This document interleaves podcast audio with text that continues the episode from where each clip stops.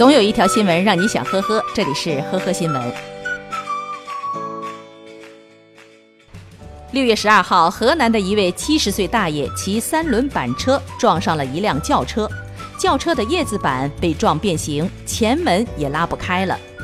交警调查发现，老人直行闯红灯要负事故的全部责任。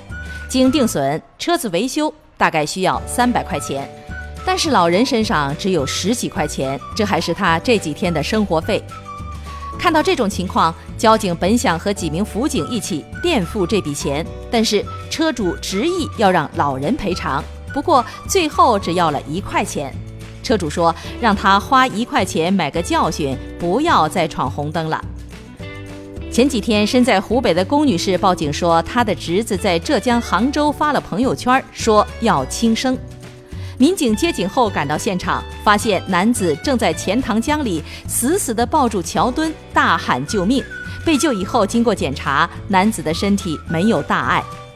这名男子说自己生意失败，情绪低落，喝了酒想轻生，就发了朋友圈。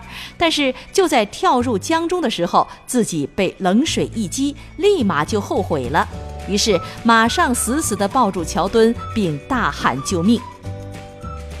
江苏扬州市的仲老太今年已经九十岁高龄了，丈夫去世以后，过着独居的生活。二零一七年三月，老太太受伤以后，本指望四个子女轮流照顾，不曾想三个儿子竟然一口回绝。老太太气不过，找到高邮市法律援助中心求助。得知此事以后，三儿子不但没有悔改之心，拒绝当地司法所调解，竟然将父亲的坟墓挖开，用来报复老母亲。律师表示，如果三儿子拒不执行法院判决，下一步将向法院申请强制执行。去年七月，某超市的一名女员工在上班期间，竟然躲在柜台后，偷偷地吃了两颗售价约四元人民币的茶叶蛋。被发现以后，女店员对店长称自己是为了试试味道是否咸了，还谎称已向同事付过钱。